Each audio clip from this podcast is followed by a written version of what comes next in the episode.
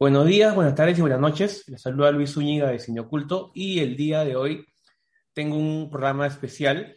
Eh, tengo invitada a una crítica de cine peruana, eh, Mónica Delgado, una reconocida crítica no solamente en el Perú, sino también a nivel internacional. Eh, muchas gracias, Mónica, por, por aceptar la invitación. Gracias, Luchos. Gracias por la invitación y también por dar un espacio para conversar sobre cine peruano y otros temas ¿no? en este programa. Vamos a conversar eh, algo que, que, nos afecta mucho, que es la problemática del, del cine peruano, algo que no se, no se toca mucho. Te cuento que hace un par de semanas, hace unos días, eh, hice, grabé un podcast sobre cómo nos afecta el cierre de los cines, pero lo hablamos eh, como cinéfilos, ¿no? ¿Cómo, ¿Cómo, le afecta a un cinéfilo, eh, alguien que, ama el cine, cómo le afecta? No, no, no, analizamos mucho eh, el, el, contexto de, en general, cómo afecta al cine peruano, ¿no? a la industria, entre comillas, sino más que todo cómo afecta al, al, al, al cinemero en, en, en, general. ¿Cómo te ha afectado a ti en general, tanto como cinéfila, como crítica, como periodista? ¿Cómo te ha afectado a ti esta pandemia, estos, eh, en general los cierres de los cines, el, el, no poder ir a festivales, por ejemplo, no poder salir? ¿Cómo te ha afectado a ti? Sí, obviamente que hubo una limitación, digamos, de no poder estar cubriendo festivales o asistiendo a charlas presenciales, ¿no? Porque también, digamos, parte de mi trabajo como crítica no solamente es escribir o reportar sobre algunas películas que veo fuera, sino también eh, hay un aspecto formativo, digamos, que desarrollo como parte de mi trabajo, ¿no? Entonces, con, incluso dirigía un cineclub, ¿no? Antes de, de la pandemia, ¿no? En, una universidad y obviamente con, con las restricciones sanitarias, pues tuvimos que cerrar y obviamente perdí mi trabajo allí, ¿no? Entonces sí implicó, digamos, tener menos salario, e implicó también acudir a otras formas de relacionamiento con, con, los estudiantes, por ejemplo, ¿no? Porque también trabajo como profesor. Entonces sí fue, digamos, desde ese aspecto un, un cambio, ¿no? digamos, eh, adecuarse a, a, lo virtual. Pero desde, el par, desde la parte misma de la crítica creo que ha habido como una continuidad, ¿no? Porque, como sabes, pues Perú es un país donde siempre nos hemos recurseado, entre comillas, maneras de ver cine. Uh -huh. Creo que desde, desde los 90 usamos mucho, pues, eh, me acuerdo, pues, el Betacán, el VHS, luego los discos que nos agenciábamos en, en mercados, ¿no? Entonces, o el torrent. Entonces sí creo que en, estas, en, en, este año de pandemia, si bien he perdido no solamente el contacto con otros colegas en, en esos encuentros en los festivales o muestras o talleres o conversatorios, sino que se ha expandido mis posibilidades de acercarme a un cine de que, que si bien siempre, digamos, lo tenía a la mano, ¿no? Por ejemplo, Desis Phil, la revista donde también escribo, es una revista que, se, creó en la virtualidad hace 10 años y justamente se crearon a partir de la revista redes con cineastas, con jóvenes realizadores a partir de, del Internet, ¿no? Entonces era un intercambio de películas que veíamos a través de, de de lo que estaba disponible en redes, en plataformas streaming, que los últimos meses pues han cobrado otro tipo de visibilidad, ¿no? Por un lado, la presencialidad, digamos, afectada a partir de, de los protocolos, de, de, estar en casa, y por otro lado, la extensión, ¿no? De una práctica de ver cine en la computadora, ¿no? Nunca he sido ajena a eso. Digamos que mi cinefilia forma parte de aquello que se llama nuevas cinefilias, ¿no? No soy, no, no, no, no soy totalmente una nostálgica de la pantalla, ¿no? Por más que sea una experiencia única, ¿no? Se extraña mucho ver, digamos, películas proyectadas, no solamente en una sala multicine, sino también me gusta mucho el cine experimental, por ejemplo, el cine estas field performances, que obviamente son experiencias que, que, se dan muy pocas veces y estás ahí asistiendo a un evento de ese tipo, de proyección me refiero, ¿no? En 16 milímetros, no sé, pues en 35, Super 8, qué sé yo. Pero ahora creo que el, eh, verlo en, en la pantalla de mi computadora en casa me da otra modalidad de, incluso de repensar las películas, ¿no? No tengo ningún problema en retroceder si me interesó una escena. sí, sí, sí, claro. no darle clic y o volver a ver la película, ¿no? Entonces, tiene sus pros y sus contras, ¿no? Obviamente, pero creo que para hacer frente a una pandemia hay que tener un poco de mejor ánimo y como se dice en Perú, pues no me hago paltas, ¿no? Y, y me acerco a las películas, eh, hemos visto muchas películas que estaban guardadas, ¿no? Y que las han ido sacando en cinematecas, incluso antes cine peruano han, han, han, puesto online, entonces sí ha sido una oportunidad, creo yo, no solamente para alguien que le interesa el cine, digamos, eh, a un cinéfilo, a un crítico, ¿no? Sino también a un espectador que quiere saber más del cine peruano, ¿no? O que uh -huh. se está iniciando a saber más, creo que sí es una oportunidad de todas formas, ¿no? Sí, sí, sí, de, de hecho, eh, eso que dices es muy cierto porque al menos yo este, en esta pandemia eh, me he visto obligado a, a buscar, a, a, informarme, a, a investigar eh, más de cine y creo que al menos este año he podido ver eh, películas eh, que solamente puedo encontrar eh, por torrent, por ejemplo, ¿no? Antes estaba, antes tenía esa facilidad de poder ir al cine, entonces no sé si, bueno, en tu caso no, no creo, pero en, mi caso y en caso de muchos, ya como que nos, te llegas a conformar con, con, lo que viene, ¿no? O sea, ya, sí, eh, yo, te, yo veo mis, no sé, mis 10, 15 películas al mes, veo mi, mis películas de cartelera, veo por ahí alguna de plataforma y estoy tranquilo, ¿no? Entonces ya, entonces yo digo, pucha, sí, yo me veo 30 películas al mes, pero pero ¿cuáles, no? ¿Qué, qué, qué tipo de películas, no? O sea, no, no sales de tu zona de, de, de confort y al menos este, este, esta pandemia sí me ha obligado a ver cineastas que, incluso a, a cineastas que, que solamente había escuchado hablar de ellos, que solamente los había eh, eh, escuchado mencionarse. Entonces, sí, como dices, eh, tiene sus pros y sus contras, ¿no? O sea, eso bueno. A ti te, te, te, te, agarró la pandemia estando en México, ¿no? Sí, estaba en el FICUNAN, el Festival de la Universidad Autónoma, y eh, justo estábamos en los primeros días, ¿no? O sea, ya había casos en, en varias partes del mundo. Yo había, había, estado en Berlín antes, dos semanas uh -huh. antes había estado en Berlín, y ya había casos Entonces yo vine más bien medio psicoseada, ¿no? Pensando que ya tenía el virus. Te, te, Pero te, corriste, no tenía, menos mal, estuve. Sí, hice como una cuarentena en mi casa, así, bueno, yo vivo solamente con muy pocas personas, pero traté de no acercarme, de estar sola para poder, ¿no? Pero de ahí viajé a México y de ahí fue que con la justa llegué el último día en que, en la, casi en la madrugada en que cerraban el aeropuerto, ¿no? Pero sí fue una experiencia, fue mi último festival presencial, uh -huh. ¿no? El Ficunán. Y se notaba un poco el clima ya de, de, de los cuidados, pero también de, del miedo, ¿no? De que todo el mundo sentía que estaba contagiando. Porque íbamos a una reunión o estábamos en, en, las, en, los asientos muy pegados y había una advertencia al, al inicio de las películas, ¿no? Como que usa alcohol, usa tal medida, entonces todos estábamos así como sospechosos.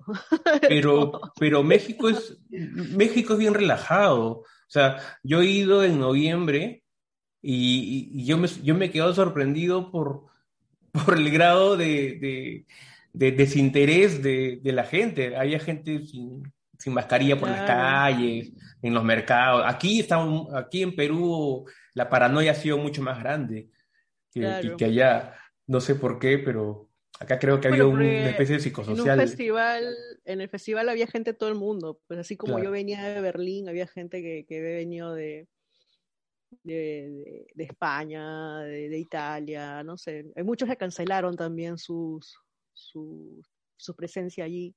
Entonces, más es que todo era, eso, porque éramos muchos extranjeros que veníamos de todos lados y todos eran como que sospechosos, cualquiera que estornudaba. Ah, ya, claro, eso sí. eso sí.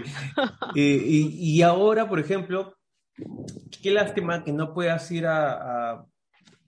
Tú, tú, sí que has sido un asiduo asistente de, festivales internacionales, por ejemplo, mi, primer festival o la primera vez que salí incluso de Perú ha sido el Festival de Guadalajara, pero tú sí has sido una caserita eh, en festivales en Sudamérica, Centroamérica y en Europa, ¿no? ¿Cómo te ha afectado no poder ir a, Venecia, a Berlín o a Cannes, que actualmente se está llevando?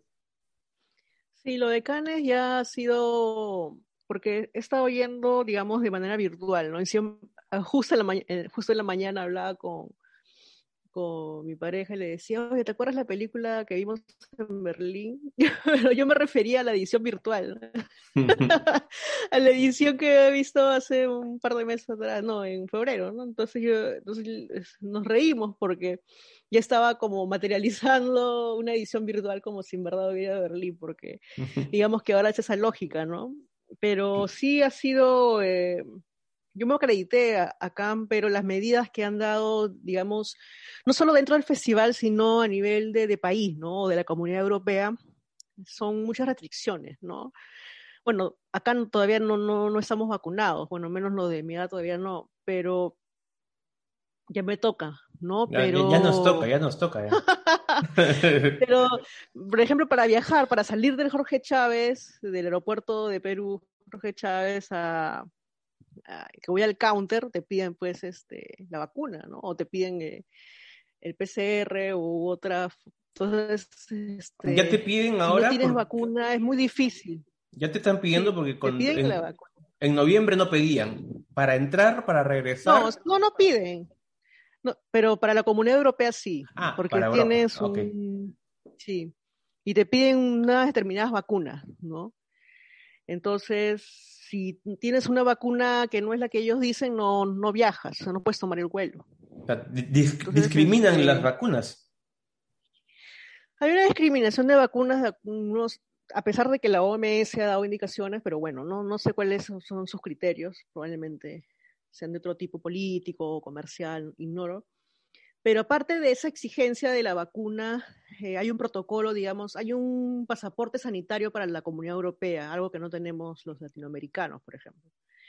Entonces, eh, llegando a Cannes, tenías que demostrar eh, ese pasaporte sanitario, pero que no tenemos, a través de la vacunación en Europa, que tampoco tengo, o la vacunación en tu país, pero de acuerdo a las vacunas que ellos solicitan, o en última instancia una prueba cada, cada 48 horas, ¿no? Y es una, una prueba que creo que no es gratuita, ¿no? Que tienes que hacer también por tu cuenta. Y es muy complejo, ¿no? Eh, si no tienes esa, esa vacuna, no puedes entrar a, los, a las salas más grandes, a estas salas de, de, los estrenos, ¿no? Donde está eh, la forma roja, ¿no? Toda la parafernalia del festival, eh, hay impedimento para estar allí, porque están todos los artistas, los productores, entonces hay mucho cuidado. Entonces ya intuyendo eso aparte, que si vienes Latinoamérica tendrías que hacer una cuarentena de 10 días o una semana, entonces añadir una semana adicional de, hospedaje, de alimentos, cuando es carísimo en realidad estar allá. Usualmente nos agrupamos entre cuatro o seis para alquilar un, un lugar ¿no? y compartir algunos gastos, pero en un clima de pandemia, pues no, no, no creo que muchas personas quieran compartir sí, un sí, sí. se reduce la se reduce la posibilidad de compartir. Claro, y se han reducido también los, la parte económica, ¿no? Uno está con la justa, peor, ¿no? Peor que antes. La gente alquilará de dos en dos, ¿no? O de tres, ¿no? Entonces es más, más caro. el prorrateo, como se dice. Entonces, sí, no me salía cuenta. Fue también por un tema económico y también por un tema de estrés, ¿no? Porque no solamente es llegar al festival, sino salir de Perú hasta allá, ¿no? Entonces, en un, aeropuertos que son pues muy hostiles y el estrés de los vuelos, entonces dije, no, voy a esperar un año más, ¿no? sí, sí, de repente no, claro. Pasar un mal rato que te hagan ahí eh, quedarte o regresarte y moverte así como, como, como, ganado no vale la pena. No, No, y además con todo pagado, porque uno compra su pasaje y vuelta. Y eso, eso, eso es lo que también eh, quería justamente hablar. Eh, mucha gente piensa que el crítico de cine va gratis, que, que, que, que, vas con todo pagado, que te pagan el hotel, que te pagan eh, el, hospedaje. Claro, hay, hay casos que sí, ¿no? Pero no son críticos, pues, ¿no? Claro. no son... Bueno, si un crítico es jurado, obviamente, que, que tiene esas invitaciones, ¿no? Pero si uno va a cubrir con una, o sea, te lo paga el medio o te lo pagas tú. Entonces sabemos que el, en estos tiempos los medios que suelen pagar pues son los medios más, más mucho más grandes o especializados o los programadores que, que, envían a los festivales, pero la mayoría de los críticos que conozco que van a, a, cualquier festival, ya sea Berlín, Cannes o Venecia, van con, con sus recursos, ¿no? Y eso uno dice, wow, pues sí, o sea, por ejemplo, a mí me dicen, ah, ya, peruana que viaja acá a Berlín, es porque debe ser muy, muy, le interesa mucho las películas, ¿no? Porque no, no hay forma de, de muy invierta tanta plata. Pero igual me recruceo, ¿no? Soy, como se dice, buena pobre, entonces no, no me voy a meter, pues, a un restaurante a comer, pues, este, a unos cinco estrellas, ¿no? Pero uno se las arregla, ¿no? Y además tengo amigos muy cinéfilos que van pues acá muchos años, que llevan yendo 20 años, no sé, y, y son los que te dan los tips, ¿no? Dónde comer, eh, eh, dónde, dónde, pueden conseguir hotel barato y qué sé claro. yo. Entonces, no, no, no, o sea, sale caro, obviamente, pero creo que no es tan caro si uno va a un festival como si fuera una fiesta o un lujo, ¿no? Si uno va a ver películas si vas, lo, si vas los días que dure el festival, ¿no? Pero si aparte vas a ir 10 días más. Sí, imagínate, ¿no? Y además encerrado, ¿no? Claro. Que es más patético ir a, la Costa Azul a meterte en un hotel ahí o un cuarto y, esperar la cuarentena. ¿no? es la idea de, de, unas vacaciones soñadas, ¿no? Estar cerrada, cerrada en un hotel, ¿no? Sí, pues. Eh, también te, te, quería preguntar, eh, hay muchos, eh, muchos directores de cine peruanos eh, que, no le, que, no están de acuerdo con la crítica. Hay una frase que muchas veces ellos repiten, que, que dicen, ah, tú eres crítico de cine, eh, algo como, haz tu propia película, ¿no? Claro. ¿Qué opinas de eso? ¿El, el crees que, que, el crítico debería de repente haber en algún momento haberse parado detrás de una cámara para poder criticar. Es como decirle a, alguien, a un crítico, no sé, gastronómico, que tiene que saber cocinar para poder criticar, ¿no? O sea, ¿qué, opinas de, esa negativa de los cineastas eh, a los críticos? Bueno, es como un lugar común, ¿no? Lo he escuchado mil veces, no solamente aquí, ¿no? En muchos otros lugares también pero creo que es desconocer que el, crítico, la crítica o el periodismo cinematográfico forma parte de, todo este sistema cultural del cine o del audiovisual, ¿no? Eh, yo recuerdo que estaba en una, una reunión de un gremio, eh, entonces, este, me invitaron a ser parte, ¿no? Yo dije, bueno, qué, interesante que inviten a, críticos, ¿no? a ser parte de un gremio audiovisual en general, ¿no? Un gremio de toda la, de, todo el sector. Entonces, hubo una reunión donde dijeron, este, ¿por qué, ¿por qué está esta persona acá si no, no es parte de nosotros? ah, timidad,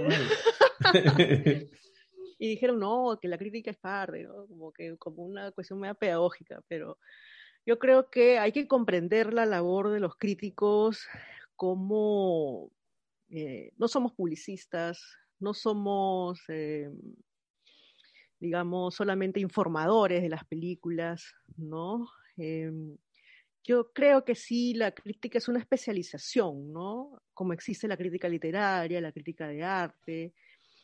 Eh, probablemente eh, hay mucha crítica mediocre también, ¿no? Y eso quizás genere pues muchos anticuerpos, genere un desprestigio de la labor crítica, ¿no?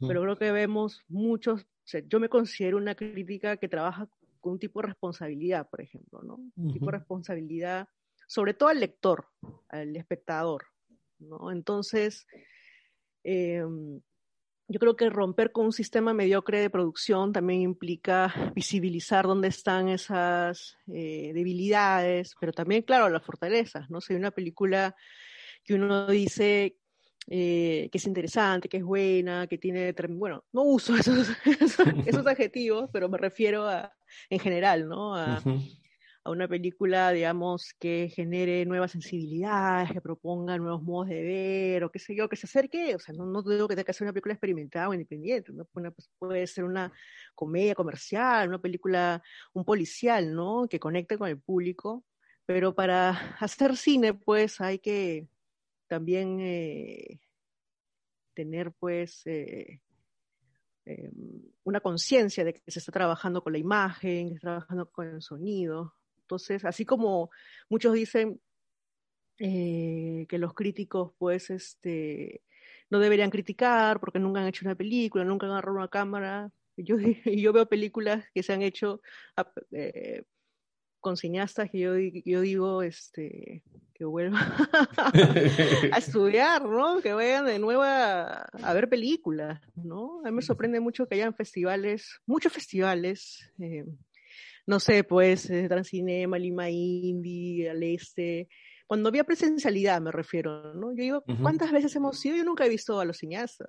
he visto muy pocos, ¿no? Podía nombrarlos, creo yo. Podía nombrar eh, a cuántos he visto a lo largo de no sé cuántos años llevo haciendo crítica. Llevo haciendo 20 años de crítica y hay cineastas que nunca me he cruzado en una sala. No, probablemente por ahí vayas, seguramente irán. De repente te, en, el Festival de, Cine de Lima, ¿no? En el centro de la Católica. de la Católica. no, y ni eso, ¿ah? Ni eso, muy pocos. Son los mismos que siempre y, uno dice, bueno, o sea, sí, son cineastas que sí les interesa, ¿no? Porque, eh, no sé, yo conozco muchos cineastas, cineastas comerciales, eh, no, solamente de, de acá, ¿no? De otros países y que tú los ves interesados en cualquier tipo de cine, ¿no? Entonces, habría que preguntarnos eso, ¿no? No creo que ningún chef eh, haga un buen plato si es que no cocina, o sea, de que tenga, no es la mejor metáfora, pero creo que, que para, o sea, de haber comido, ¿no? O sea, claro, un, un, chef para ser bueno, al menos peruano, debe haber probado al menos platos franceses. ¿no? Su también. Claro, ¿no? De, de, todo, ¿no? Se ha abierto justamente, desde ayer se han abierto los cines. Eh, estar, bueno, eh, sin estar abierto, sin canchita, aceptado, eh, a, vivir sin, sin, el, sin la venta de, de, golosinas, ¿no? se, se ha arriesgado ¿Qué opinas de, esto? ¿Crees que, que los Cineplanes, Cinemar va a optar por, por, lo mismo? ¿Crees que ellos van a hacer lo mismo o ellos sí van a esperar la venta? Yo creo que van a esperar. Lo que pasa es que el Cinestar tiene otra fórmula, ¿no?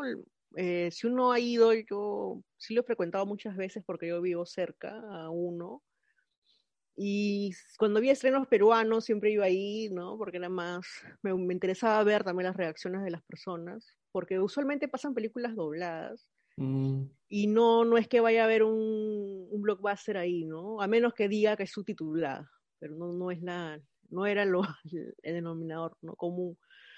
Entonces, cuando es que he ido, pues este, hay muy poco consumo de, de esta zona de, de golosinas, ¿no? ¿Cómo se llama? Entonces, eh, entiendo de que sí les interese, digamos, recuperar el negocio a partir de la venta de entradas, ¿no? Que creo que sí, a diferencia de Cineplan o de otras cadenas, allí pues tenía más ganancias en, en la venta de alimentos, ¿no? En cambio, en, en, Cinestar igual era mucho más económico comprar una cancha ahí o una gaseosa o una chicha, ¿no? Entonces, no se compara con los precios de las otras cadenas más grandes.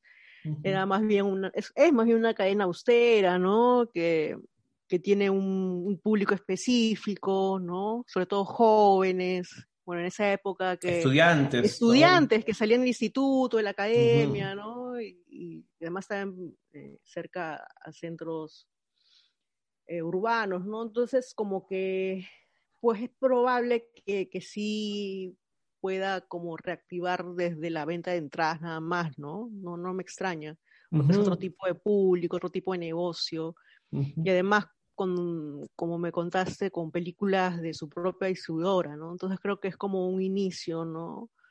Para ver cómo les va. Imagino que estarán con la intención de recuperar en estos meses. Sí, sí, sí, y es más, eh, me he enterado que van a mantener sus precios, o sea, mantienen sus precios. Claro. O sea, los martes de dos por uno, ¿no? Esos, entonces me parece, wow, que, que, hagan eso. Y sí, pues no, porque igual sabemos que los costos que tienen ellos no, no se comparan con, con lo de Cineplanes, ¿no? El, el, el, tamaño de, de bueno, el, local, el alquiler, la luz, los empleados, entonces, creo que, no se basaban tanto en, las golosinas que vendían, su, rentabilidad, ¿no? Sí, sí. Eh, ¿y, qué opinas de, toda esta campaña que ha habido de no, no dejar morir al, cine? ¿Crees que en verdad el cine se va a morir si es que no abre Cineplanet, no abre Cinemar o las grandes cadenas? Bueno, yo soy comunicadora de profesión, ¿no? Trabajo muchas, trabajo campañas de otro tipo, pero me pareció que era una campaña mal planteada, ¿no?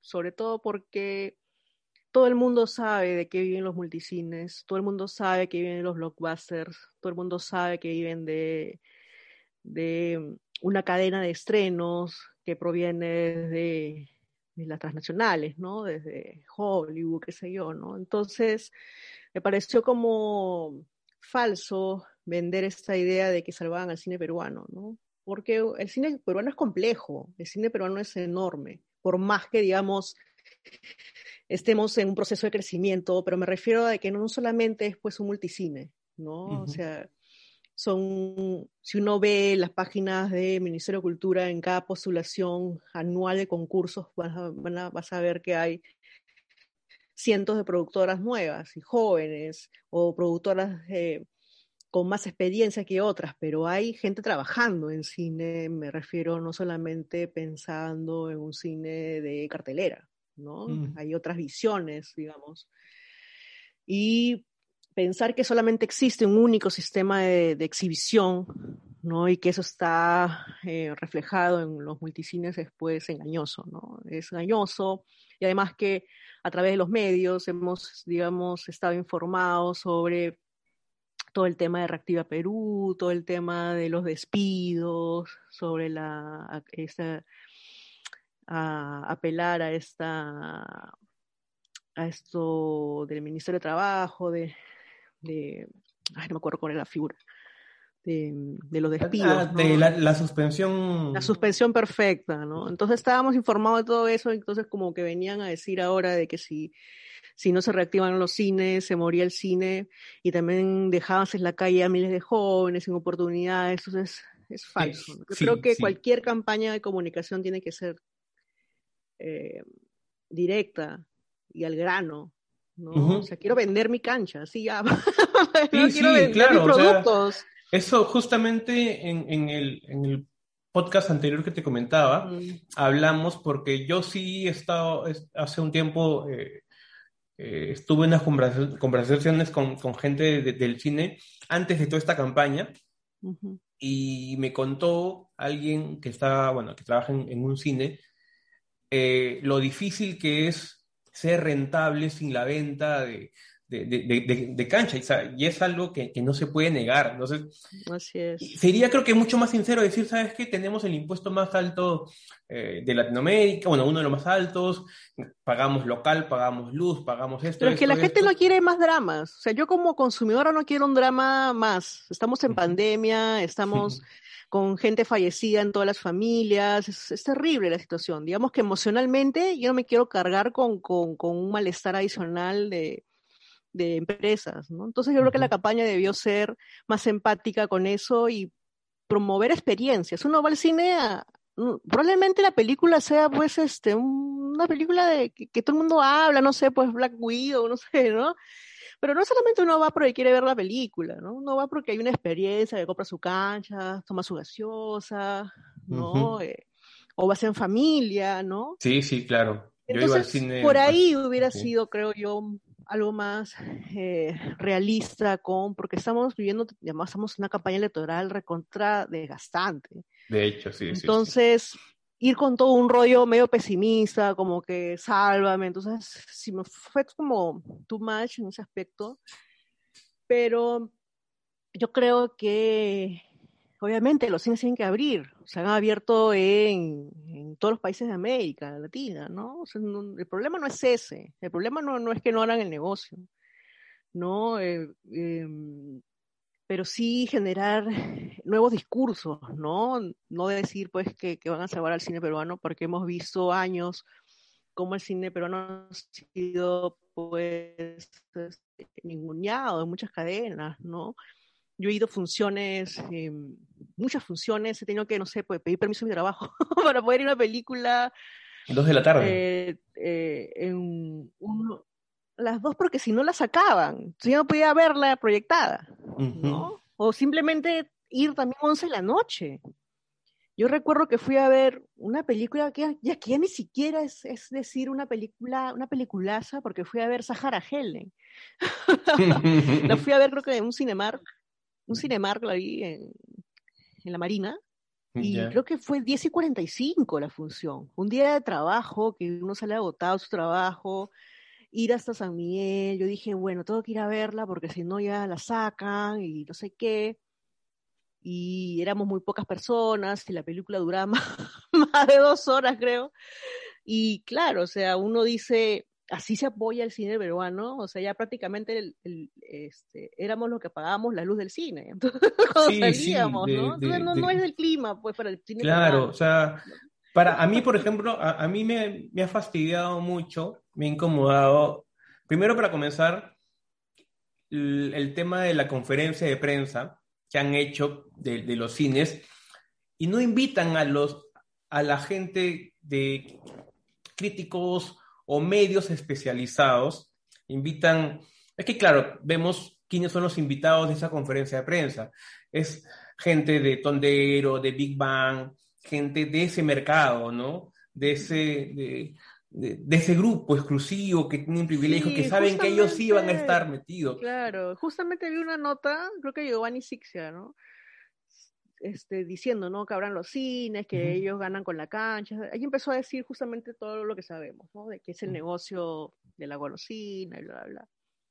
Y dijo, tenemos en, en cola no sé cuántas películas para estrenar. Entonces, oye, oye, decídanse, o el cine está muerto, o nadie hizo nada en pandemia, o no, ¿no?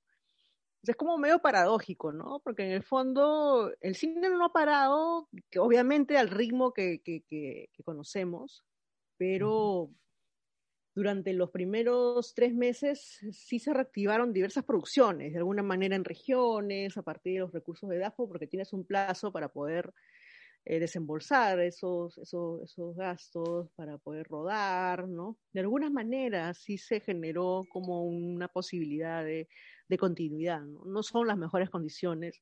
Oye, estamos viendo festivales en Latinoamérica perdón, en Latinoamérica hay muchos estrenos, obviamente hay películas, digamos, entre comillas, pandémicas. En Cannes muy pocas películas latinoamericanas, pero hay. En Berlín, en todos esos festivales ha habido, ¿no? La ganadora de Berlín es una película hecha en pandemia, ¿no? o, no sabemos cuál película ganará en Cannes. Hay algunas que están, digamos, siendo eh, que han, estado siendo contenidas para poder estrenarse este año, que se han hecho en 2019, ¿no? O inicio de 2020. de alguna manera eh, se, han, se han dado posibilidades, ¿no? Hay mucha gente que ha hecho películas de otro tipo, películas de archivo, ¿no? Trabajar otro tipo de formas cinematográficas, pero en el fondo no digo que, todo sea una normalidad, pero eh, el cine no puede morir, o sea, es lo que quiero decir, ¿no? El cine no puede detenerse de alguna manera, o el audiovisual, ¿no? O las producciones, ¿no? televisivas, ha tenido, digamos, un curso, ¿no? no, no hemos notado una ausencia, no se ha paralizado, ¿no? Entonces, yo creo que... lo que se ha paralizado son los estrenos en, los cines, ¿no?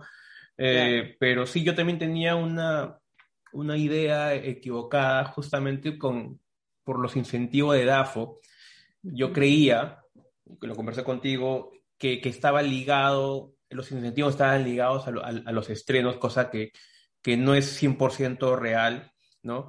Eh, pero tú crees que, que DAFO va a seguir apoyando eh, si es que no se abren los cines, por ejemplo, no sé, siendo muy negativo, que no, este año ha habido los incentivos, no ha salido nada, ¿no?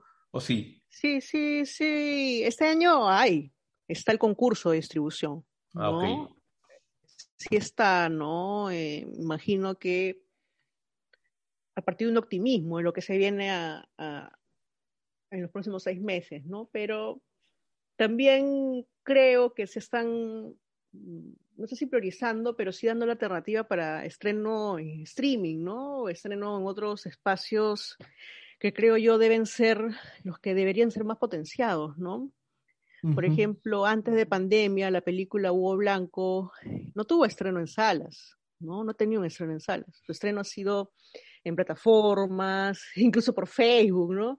Entonces, si, si la intención es hacer, acercar las películas a las personas, me parece eh, que, en la virtualidad hemos encontrado un tipo de salida, ¿no? Son películas que tienen una subvención, ¿no? O sea, el Estado las financia para que puedan ser vistas. No necesariamente tienes que acercar las películas pagando en entrada a un multicine, ¿no? Para mí es un círculo medio extraño que el Estado financie que la película se pase en una sala cuando al final de cuentas no va a nadie, ¿no? Por ejemplo, recuerdo Norte, ¿no? De Fabricio Aguilar, él, mismo la distribuyó, ¿no? Sí, la, distribuyó. Él mismo hizo, los acuerdos, ¿no? Con los multicines. Entrenó muchas salas, lo que fue positivo, pero no se reflejó, pues, en, la taquilla, ¿no? Entonces tú le pagas siendo, obteniendo un recurso del ministerio, contratas al distribuidor y lo, tienes un, digamos, un acuerdo con un exhibidor, pasas la película, pero no va nadie o van poquísimas personas. Entonces, para mí no, no tiene un efecto dentro de una política pública. O sea, ¿cuál es, la, cuál es, el, cuál es la, la, la, misión, o sea, la meta de esa política? O sea, desembolsar la plata y ya, gastar, o que de verdad la gente vea. Gastarla para, por cumplir de repente, ¿no? Parece eso, claro, parece eso, exactamente. Entonces yo creo que hay que repensar, ¿no? Esas dinámicas de, de distribución ahora a las luces de las plataformas de streaming, ¿no? O sea, em, tenemos retina latina y se puede como mejorar, ¿no? O ver otras posibilidades de, distribuir el cine peruano, ¿no? O sea, yo que viajo constantemente o que estoy en un montón de eventos afuera, se conoce muy poco el cine peruano, ¿no? Poquísimo, muy poco. Entonces, queda una labor de Cancillería también, de ProPerú, ¿no? Pero eso no se hace pues aisladamente, tiene que ser algo estructural, ¿no? algo más institucional, ¿no? Eso es lo que falta, creo yo. Sí, sí, sí. Eh, aparte, como, lo, que comentas, eh, por ejemplo, los premios para distribución, hay, por ejemplo, distribuidoras importantes, por ejemplo, Tondero está comenzando a distribuir, Tondero Distribuciones eh, ha distribuido películas peruanas independientes y también las películas de ellos, pero no ponen la misma, el mismo esfuerzo en, distribuir tal o cual, ¿no? Yo te distribuyo esta... y Pacha, por ejemplo, ¿no? y Pacha fue un ejemplo. Sí, sí, sí, claro. y Pacha al menos le, fue medianamente bien, ¿no? Pero hay otras que, que por ejemplo, el que, el que le consigue dos alas, ¿no? Y ya como que las deja Claro, con prueba de fondo, creo que fue eso. Sí, claro, con prueba de fondo que, que, estuvo en dos o tres salas. Y peor aún, eh, muchas veces justamente eh, conversaba con unos, unos seguidores, me decían, Perú no solamente Lima, yo estoy en Piura y en Piura, por ejemplo, no llegó retablo. Tuvimos que ir a presionar para que llegue. Entonces, aquí, entonces, eso también, ¿no? El, el, llegar, eh, salir de Lima, porque hay mucha, hay hay mucha gente que, ve cine fuera de, Lima y también que hace cine fuera de Lima, que si, si a los cineastas independientes limeños no le damos un espacio, a los regionales o a los de provincia, menos, ¿no? Esos no existen. Sí, es. Yo creo que pasa por generar también nuevos espacios, ¿no? yo sí me hago la pregunta que hay películas que están pensadas pues para festivales, tienen una lógica distinta, ¿no? Y claro, o sea, sí creo que eh, muchos, muchos multicines en sus estrategias de distribución, que las pactan con los mismos cineastas, o que probablemente son cineastas que se enteran el mismo día dónde va a ir su película, eh, tienen que atenerse pues a esos criterios clasistas, ¿no? O centralistas, ¿no? no solamente con el cine peruano. es, evidente que las carteleras, las películas de terror dobladas van pues a...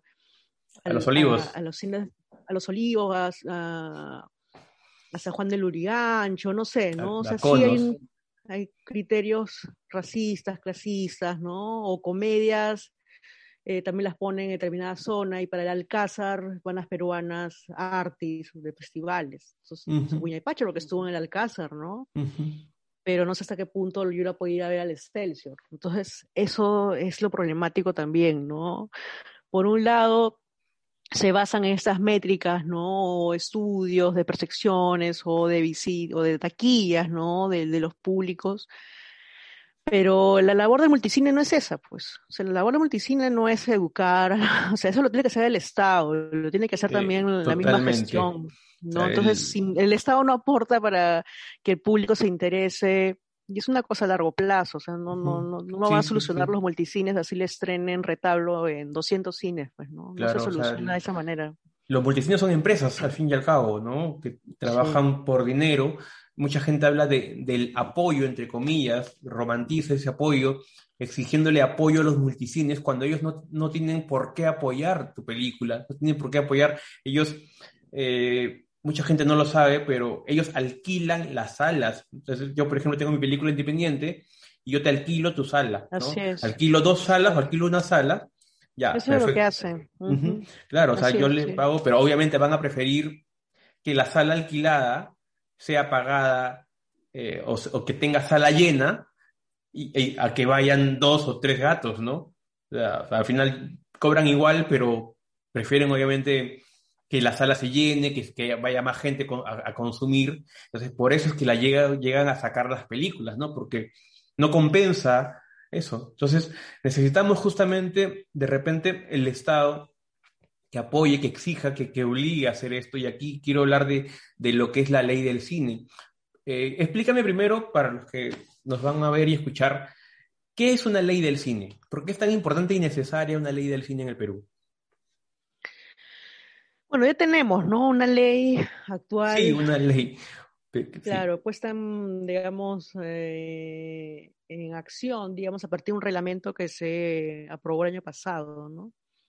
En la práctica ya estamos dentro de la ley todo ese 2021, ¿no? Incluso si ustedes ven los concursos del Ministerio de Cultura, ya hay como nuevas categorías o, o se han adecuado algunas que son estímulos directos, ¿no? Pero eso refleja pues que la ley es una ley de concursos, ¿no? Es una ley que se enfoca en entregar estímulos, ¿no? Pero creo yo que se olvida o se olvidó, ¿no? Porque ya no hay mucho que hacer, no hay que esperar que 20 años más para conseguir una nueva ley. Pero yo creo que no dice mucho, por ejemplo, de lo que hemos aprendido en todo este proceso de pandemia y que se previó, ¿no? Toda esta valorización de, del video on demand, del streaming. Uno ve la ley y solamente es una línea que se menciona y es cualquier cosa. Entonces, no hay, no está pensada para, para el futuro, ¿no? Es una ley de la inmediatez, de generar más recursos. Se ha ampliado el presupuesto a 24 millones o 26 de los 14 o creo que había. Es, es, es mucho más plata, lo que es positivo porque dinamiza, pero es todavía muy limitado, ¿no? Es limitado en el sentido de que no, no hay una política no se desprende de la ley una política pública aún, que implica eh, no solamente aspectos de producción o distribución, sino también considerar pues que las películas van para alguien, ¿no? Van para, o deberían estar pensadas en, cómo llegar a, o sea, cómo llegar a la gente, ¿no? Entonces no hay una articulación con el aspecto de la educación o de la cultura en sí, o de descentralizar, o de llevar el cine a las aulas, generar redes con universidades, o fomentar proyectos de gestión con gobiernos locales, regionales. Eso no está en la ley. No lo va a estar. No hay una, preocupa una preocupación adicional, ¿no? Es como, haciendo una, una, analogía tonta, es como el padre eh, que le da dinero a su hijo para que estudie, le paga a la universidad, pero no se preocupa si está aprendiendo o si, o si siquiera está yendo a clases, ¿no? Eh, simplemente da el dinero, se lava las manos porque yo ya cumplí con mi obligación de darte, ¿no? Entonces no hay esa preocupación, esa, que, que, debería hacerlo, ¿no? Porque es el, es el Estado, es el Ministerio de Cultura. Si, si no se preocupan ellos. Se conforma, o se conforman con islas, ¿no? Con pequeñas luminarias, ¿no? Por ejemplo, hay películas peruanas que van a festivales, pero son flor de un día, ¿no? Lo que se tiene que hacer es una sostenibilidad, sostenibilidad. Uno habla de cine colombiano y tú vas con cine colombiano a los festivales y la gente sabe de qué estás hablando, porque han visto porque ven cine colombiano todos los años en los festivales, en las muestras, en el streaming, el cine argentino igual, incluso el cine boliviano, ¿no? Tiene creo que más presencia que, y ahora en los últimos años, el cine costarricense, por ejemplo, ¿no? sobre todo de enseñanzas mujeres. Entonces hay una sostenibilidad, ¿no? Sostenibilidad. En cambio acá no, acá tú ves un cineasta peruano en festivales, digamos, de, mayor presencia en prensa, en medios, cada cuatro o cinco años. Sí, esta es la lógica. ¿Cuáles son los highlights, digamos? usted te asustaba una vez.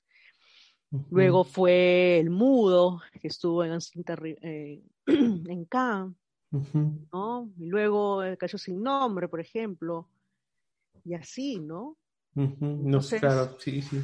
Habiendo películas, ¿no? o sea, yo creo que Pacha pudo tener mejores oportunidades, ¿no? por ejemplo, ¿no? no sé, otras películas más, ¿no? Que están, Sammy Chai, me parece una buena película, por ejemplo, ¿no? Que han tenido justamente porque le agarró la pandemia, no sé cómo. Pero son películas que fácilmente hubieran podido llegar a, otras ligas, pues, de exhibición, ¿no? Pero, pero si uno evalúa eso, esa presencia es muy esporádica. Hay que, hay que hay que, porque el cine que uno que financia DAFO, pues no es necesariamente para la cartelera, no es un cine para esta industria, digamos, que se quiere fomentar, es un cine para festivales, es un cine para, para esa lógica más de, cine independiente, de cine más artístico, ¿no? Entonces, pero parece que dar continuidad de, de, los talentos, de la creatividad, ¿no? Entonces eso es lo que falta, creo yo. Además también del, de, el tema de que ya, ok, te, te ayudé para que financiaste tu película, ya tenías tu película hecha y no puedes eh, proyectarse, en, no puede proyectarse en, los cines por la cuota del cine, ¿no? Este, esta obligación de, los cines que, por ejemplo, en Argentina sí hay, eh, ahí sí, por ejemplo, eh, las películas nacionales están, los, cines están obligados a proyectar cierta cantidad de películas eh, nacionales eh, en, cartelera, ¿no? Aquí no, o sea, hay, o por ejemplo, tú sabes que una película que pueda competir en la misma semana de estreno con, con un blockbuster, una de Marvel, es hacerse un harakiri, porque ya es no darle una sala o darle un horario de las 2 de la tarde para que nadie vaya, porque todos van a... Entonces no hay esa, esa obligación, esa cuota eh, que te pueda dar al menos un espacio y asegurarte un espacio al menos, ¿no? O sea, de, nada sirve que, que, que, DAFO apoye, que empuje, si al final, o sea, si ellos quieren el, eh, el, estreno en salas, y si se estrena en salas, eh, yo me acuerdo que incluso hay una película que la sacaron a, mitad de semana, no me acuerdo cuál fue, no completó la semana. Entonces eso es wow, eh, ni siquiera su semana de estreno la dejaron la dejaron completar. Yo he ido, por ejemplo, no sé, películas, eh, Todos somos marineros, por ejemplo, que me gustó mucho, que pudo tener mejor éxito tres personas en, salas y, sin estar, y justamente en, sin estar, ¿no? Creo que no, no estuvo en, en, Cineplanes, no recuerdo. Entonces, esa, e, ese tema de, de la cuota, la cuota de proyección, ¿qué opinas de eso? Claro, los tiempos cambian, ¿no? Digamos que cuando hubo la ley esta 19, 273. 19327, ¿no? Que se dio en los tiempos de Velasco y que fue que estuvo vigente en los 90 ahí a esta cuota, ¿no? No solamente de largos, ¿no? Sino de cortos. Y generó, yo creo, más allá de la calidad de los trabajos, de cuántas películas hicieron muchos, sí hubo como un proceso de visibilización del cine peruano, porque eran otros tiempos, obviamente, ¿no? La gente iba al cine peruano. Yo me acuerdo cuando era niña, las colas enormes para ver La Ciudad de los Perros, para ver, este, no sé, Maruja en el infierno. Yo me acuerdo que habían colas, ¿no? Entonces sí había un interés, Gregorio, no sé, había interés en la gente, ¿no? Y eso se ha perdido con los años, pues porque, no solamente porque se anuló esa cuota, sino porque también se, se acabaron la... Se presentó el desinterés, ¿no? Por informar sobre el cine. Bueno, surgieron los multicines y bueno, ya conocemos esa historia. Pero también hay que tener en cuenta que no solamente es la cuota, ¿no? Por ejemplo, en Argentina que mencionas, hay un impuesto, ahí hay un fondo para el cine, ¿no? Eso que acá no existe. Acá el cine depende del Ministerio de Economía, del recurso que le asigna el Ministerio de Cultura. Si ese impuesto que pagan los cines no es para el cine, no va al cine, o sea, es un impuesto a los espectáculos que, que va a los gobiernos locales, a los municipios, y el municipio lo, lo gasta, pues, en, tiene algunos rubros ahí, pero no necesariamente son para invertir en audiovisual o cultura del cine o fomento del cine, no tiene nada que ver. Entonces, este, no sé si debe haber, la nueva ley solamente promueve un acuerdo, ¿no? Un contrato con, pero que eso es letra muerta, ¿no? Y se ha comprobado que eso no, no funciona.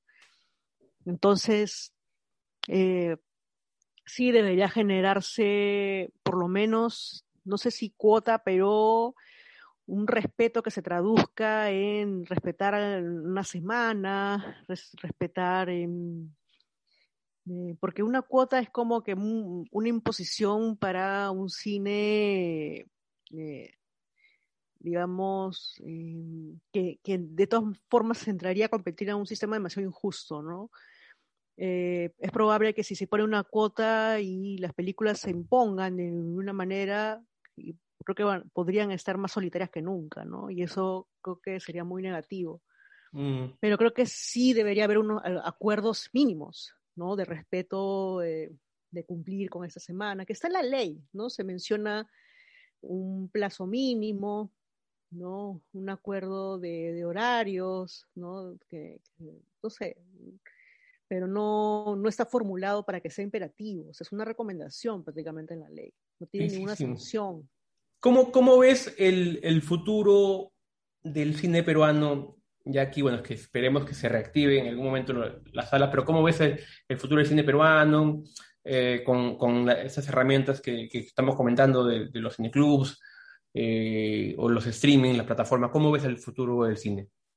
Yo lo veo con, dentro de ese aprendizaje, ¿no? Que ha dejado o que está dejando la pandemia. Obviamente que las personas están valorando mejor el streaming, que antes era visto como algo, pues, nadie quería hacer su película en streaming, ¿no? Hace poco hablaba con un cineasta experimental que me contaba, yo, le, yo estaba preocupada porque le, preguntaba, oye, ¿cómo haces con tu pelo? porque usualmente los, los cineastas experimentales proyectan las películas, ¿no? En celuloide me refiero, ¿no? Cuando trabajan en fílmico. Y me dijo algo así como que, que ya, ya no estaba pensando de ahora en adelante necesariamente en esa materialidad, en estrenarla en fílmico, sino directo al digital, porque le genera más oportunidades de visibilidad, de acceso, de que las películas pueden llegar a más festivales, ¿no? Online o presenciales, ¿no? Es otra lógica, digamos.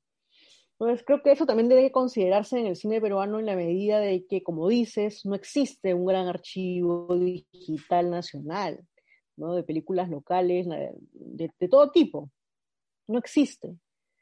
Entonces, ¿por qué un porcentaje de ese dinero destinado a distribución podría ir para generar una plataforma bien hecha, donde la gente pueda estrenar y pueda llegar eh, con un login, con un determinado eh, control, digamos, para que se pueda ver por, no solamente estrenos, sino me refiero a todo el cine eh, que tenemos, ¿no? Y que está desperdigado por todos lados, o las mismas películas de que Dafo eh, premió a lo largo del tiempo los cortometrajes, ¿no? Entonces, eso está todo disperso. O probablemente esté un estante o una computadora en DAFO ahí, ¿no? Entonces, hay que darle vida a todo eso, hay que darle vida y considerar a los espectadores este, jóvenes, ¿no? Estudiantes de primaria, secundaria.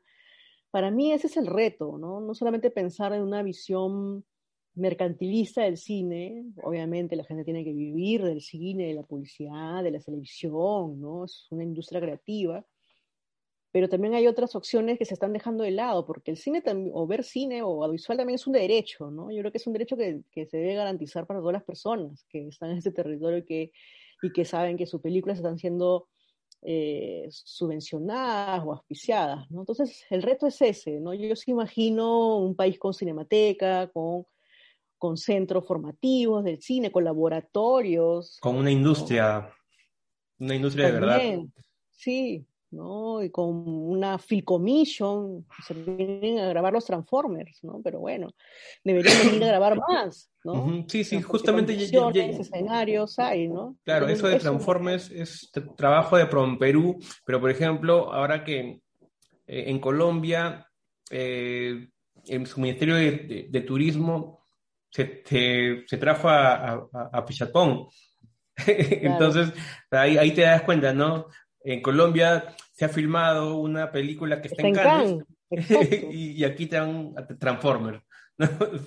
bueno, ahí, ahí, no, y lo peor es que seguramente en la Transformers ni siquiera va a ser Perú, pues, ¿no? Va a ser otro, como la de Indiana Jones, ¿no? Que, era Perú, pero todo era México. Entonces, no importa, creo yo, ese tipo, o sea, sí le da un valor, obviamente, publicitario, ¿no? Pero depende a qué apunta el Estado. Pues, por un lado, tienes una política pública de estímulos que fomenta un tipo de películas para festivales que no llegan a ningún festival, ¿no? Y tienes, por otro lado, un sistema de turismo y de promoción del, del país que, que, apuesta por Transformers. Entonces, es como que puchitos, ¿no? Y lo que se requiere es una articulación amplia, ¿no?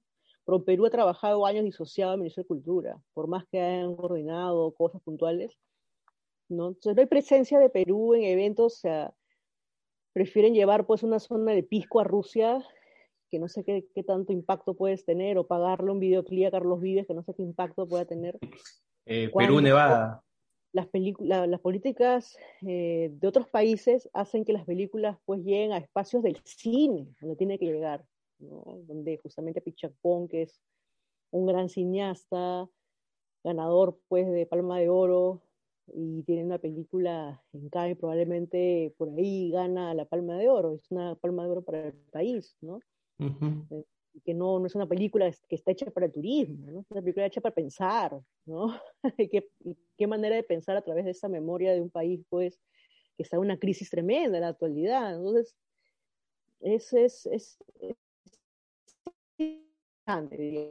propuesta, ¿no?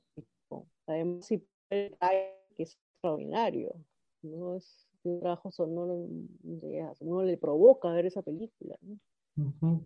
Pero sí, en el fondo son buenas noticias para Latinoamérica porque son estimulantes, ¿no? Sí, sí, sí. Justamente he tenido la oportunidad de, de ayer entrevistar a, a Pichapón. Eh, me dieron unos minutos para, para, hablar con él. Estando eh, aquí en, Perú, pude hablar con él. Y que, bueno, eh, los, que me, los, los, contactos todos fueran, eran colombianos, entonces para ellos es qué orgullo preguntarles, ¿no? Preguntarle a él, eh, ¿qué, ¿qué te motivó a filmar en Colombia, ¿no? Entonces, y que, y que el cineasta hable de bonito de Colombia, ¿no? Esa, esa ese, ese comentario, esa respuesta de, de, un cineasta extranjero, ya, o sea, para mí, vale más que, una, que, que, que un video de Carlos Vives, ¿no? O sea, que, que o sea, recomendando, hablando bonito de, de, de, cómo la pasó en Colombia, de, de, la gente, cómo lo trataron, de la comida, ¿no? Entonces, es, esa, esa respuesta vale mucho más que, o sea, llega más, ayuda mucho más al turismo que, que un video de Carlos Vives, ¿no?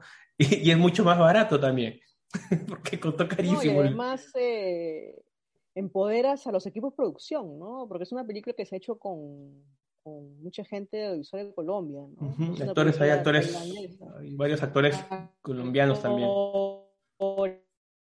Todas las, ¿no? Los que trabajan en la producción también son colombianos. Entonces es uh -huh. interesante eso, ¿no? En cambio, yo no sé qué, cuántos peruanos van a trabajar en la película Transformers. sí, sí, sí, Es también eso, ¿no? Como la película, la primera película de Netflix en, en Perú, ¿no? Eh, algo así. Pero, no, pero por ejemplo, la, la, de, la de Pichat Ponzi, eh, los únicos extranjeros era eh, él, Tilda, mm. Jiménez, el español, y el resto son colombianos.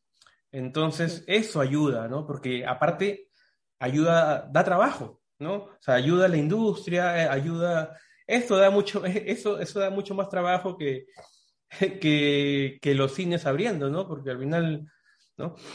Bueno, Mónica, ya para, para, para terminar, quiero que, que, me recomiendas algunas películas peruanas que tú crees que, que la gente extranjera que, no, que, nos ve, y también los, los mismos peruanos que no, no, no, no ven mucho cine porque piensan, dicen, ah, Perú no tiene...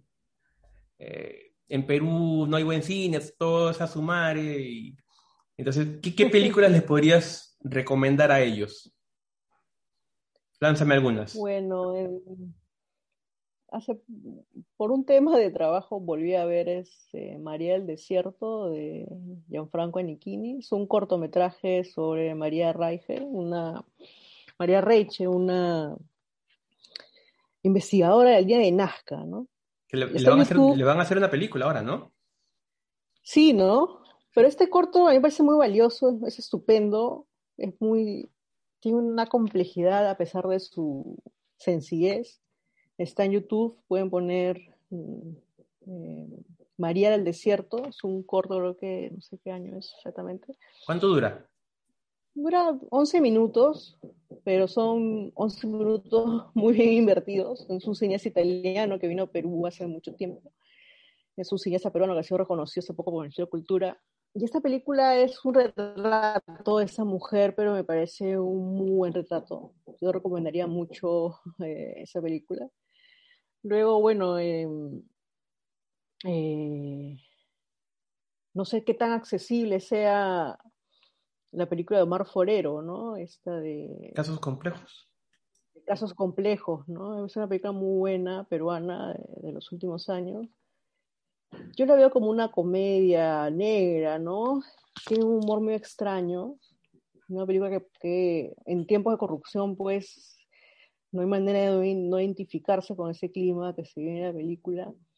Me parece una película muy, muy bien hecha y que también, también tenía otras oportunidades de, me gusta mucho de visionado, también, sí, sí. ¿no? Uh -huh. ¿no? Eh, y eh, no sé, las películas de Mari Jiménez, que también están online algunas, todas son muy buenas, son todo desde una perspectiva más de, de diario íntimo, de ensayo visual, ¿no? Son también películas muy reflexivas desde una mirada desde su propia mirada como cineasta, como, como sobre todo como mujer, uh -huh. o hija. ¿no? el uso del equipo. Windows leerá y analizará esta lista. y este... La importancia también de, de, de, ver una cineasta peruana, ¿no? Que o, o, o, no, o tenemos muy pocas cineastas o, nada. Eh, que al menos con, con, conocido, ¿no? La, la, única que, por ejemplo, que ahora se, se, habla y se escucha es esta cineasta que no, no recuerdo el nombre, que ha dirigido una, una comedia, ¿no? Que no me acuerdo el nombre también. Entonces, que creo que es de Big Bang. Entonces, la de pero, Alba. Exacto. Entonces, pero no hay, no se escucha hablar de otras cineastas, ¿no? O sea, hay, por claro, ejemplo... el cine comercial es más uh -huh. limitado, ¿no? Uh -huh. Debería sí, sí, ser... Sí al contrario, ¿no? O sea, creo que en el mundo independiente hay muchas más mujeres haciendo cosas, ¿no? Exactamente. Marina Martínez, la el... Mari Jiménez, hay muchas mujeres haciendo... Habiendo un festival, el, el, festival hecho por mujeres, muy bueno, que hay varias oportunidades. Justamente hace unos días eh, conocí a una amiga eh, que estrenó su corto ahí, eh, y yo digo, qué buen corto, digo, wow, eh, ese corto este, está, sin, exagerar, a la altura de, cualquier otra producción hecha por hombres y que siendo un cortometraje, yo le digo, wow, y ella recién ha egresado de la universidad. Entonces, sí, creo que qué bueno que, que recomiendas a Mari Jiménez, porque es una cineasta que, que creo que sí están sus películas disponibles, ¿no? Por ahí se pueden. online. Retina Latina me parece también que hay, ¿no? Y también este Marianela Vegas, otra cineasta peruana, trabaja documentales. Bueno, lo último ha dejado de hacer, creo que tiene, no sé si está en nuevos proyectos, pero en, a inicios de 2000, 2010, creo, 2011, tenía buenos trabajos. Conversation 1 y 2, por ejemplo. Entonces habría que buscar sus trabajos, también deben estar online. Creo que también está en Retina Latina, no lo recuerdo bien, pero me parece una ciencia interesante, ¿no? De, cuando se, el cine peruano se interesó por un tipo de, documental distinto, ¿no? No tan convencional, ¿no? Entonces, ese tipo de cine es interesante verlo también. Y Juliana, obviamente, el grupo Chasqui, no hace poco lo estrenaron en, en Francia, a, a, través de un lanzamiento de Cahiers Cinema, mm. la revista francesa, y tuvo buenos comentarios, ¿no? Entonces es interesante de que se esté conociendo, digamos, el cine peruano fuera de esta manera, ¿no? Desde los mismos críticos franceses que están diciendo, oye, no hemos visto esas películas latinoamericanas en su momento y hay que recuperarlas. Y eso me parece interesante, así como hubo un estreno acá también, ¿no? Y la gente conversó a hablar de la película en redes, Tú, yo fui, fui a Sala Llena a ver a Juliana, ¿no? Justo antes de pandemia, ¿no? Sí, sí, fue una de las últimas. Creo que no, no terminó su estreno. Sea, sí. La... Justo pasó la pandemia, ¿no? Sí, sí, sí. Seguía, y, y la veía bien, ¿no? Porque o sea, sí. se, se, seguían abriendo más salas, más salas, más salas. Estaba sí. llegando a varios lugares y, y pum, llegó. Sí, es una gran película peruana, ¿no? De todas formas. Uh -huh. y no sé si está pues en redes, probablemente está la, la edición vieja, ¿no? Porque está restaurada, pero sí vale mucho la pena, ¿no? Sí, sí, la restauración que le hicieron fue, sí, estuvo muy buena, ¿no? Tanto en, en sonido y imagen. Eh, lamentablemente, pues, no se pudo ver en pantalla, en pantalla grande que, que, que para eso fue hecha, ¿no? Esta, esta restauración, porque verla en, en, en tu laptop no, no hay mucha diferencia en ver una hacer la, la, versión restaurada o la versión antigua, ¿no? En cambio, una pantalla así se... Y lo de Francia me parece genial que se haya podido rescatar eh, esa película, ¿no? Y eso es justamente lo que, lo que habías estado hablando, ¿no? La presencia de, del cine peruano en festivales. Y qué lástima que, que sea una película tan antigua, ¿no? O sea, habiendo películas tan actuales buenas que se pueden llevar a proyectarse a Francia tengan que elegir una película tan antigua, ¿no? Como cuando hablamos de fútbol, seguimos hablando de Cubilla, como que ya no hay nada ahora, ¿no?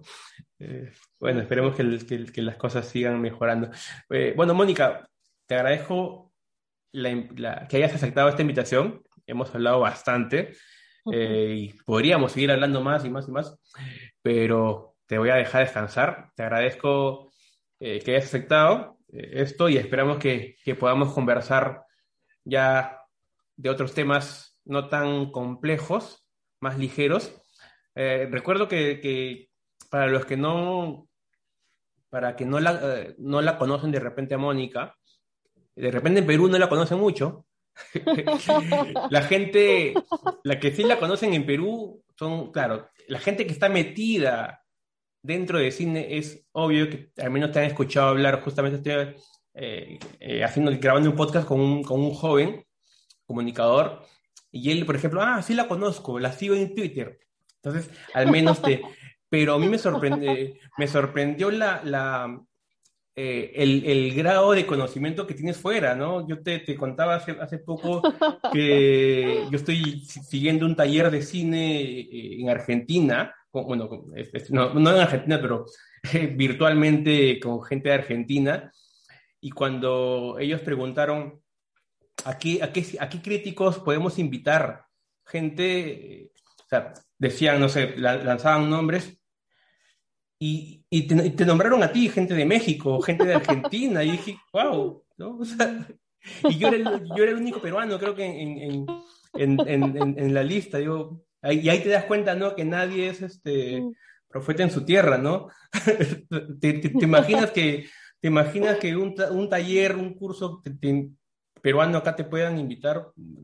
Entonces es, es y para mí es, me, me alegró mucho eso que, o sea, que no solamente valoren, por ejemplo, al cine peruano, sino al, a la crítica peruana, ¿no? Que eso es difícil, ¿no? O sea, es... A mí, a mí, a mí me sorprendió mucho y, lo conversé contigo y me, me, dio mucho orgullo que, que, te haya mencionado.